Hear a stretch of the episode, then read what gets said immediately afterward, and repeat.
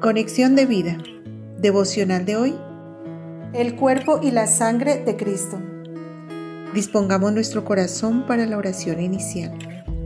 Padre Celestial, entiendo que mis pecados los has perdonado solo gracias al sacrificio perfecto en la cruz de tu unigénito Hijo.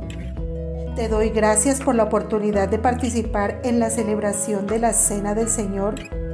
Sé que me quieres recordar el alto precio pagado para la remisión de mis pecados.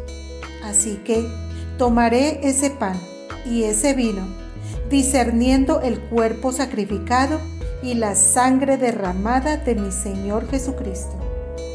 Amén. Ahora leamos la palabra de Dios. Lucas capítulo 22 versículos 19 al 20.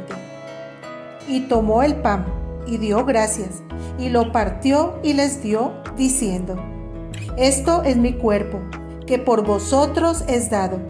Haced esto en memoria de mí. De igual manera, después que hubo cenado, tomó la copa, diciendo, Esta copa es el nuevo pacto en mi sangre, que por vosotros se derrama. La reflexión de hoy nos dice, la celebración de la Cena del Señor es el acto a través del cual recordamos el propósito de la muerte de nuestro Señor Jesucristo. En esta, cuando Jesús parte el pan, dice que ese es su cuerpo que por nosotros es dado. Y efectivamente, sabemos por la escritura que nos lo revela que el Señor Jesucristo llevó en su cuerpo nuestros pecados sobre la cruz. Primera de Pedro 2:24. Del mismo modo, cuando Jesús reparte el vino, dice que esa es su sangre, sangre de un nuevo pacto que por nosotros es derramada para la remisión de los pecados.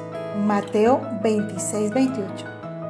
Lo que quiere decir que a través del sacrificio de Jesucristo en la cruz, donde derramó su sangre, se estableció un nuevo pacto entre Dios y cada creyente, el cual dice que Dios nunca más se volverá a acordar de nuestros pecados y transgresiones, puesto que ya hubo un sacrificio que pagó por el perdón de todos estos.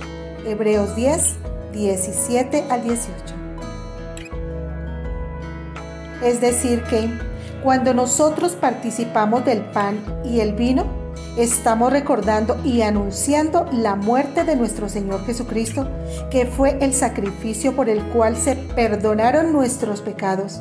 Pero además de esto, al participar de este acto y aceptando que ya hemos sido limpiados de todo pecado, también debemos, como dice la escritura en Primera de Pedro 2:24, vivir para la justicia, es decir, vivir una vida donde no practiquemos el pecado.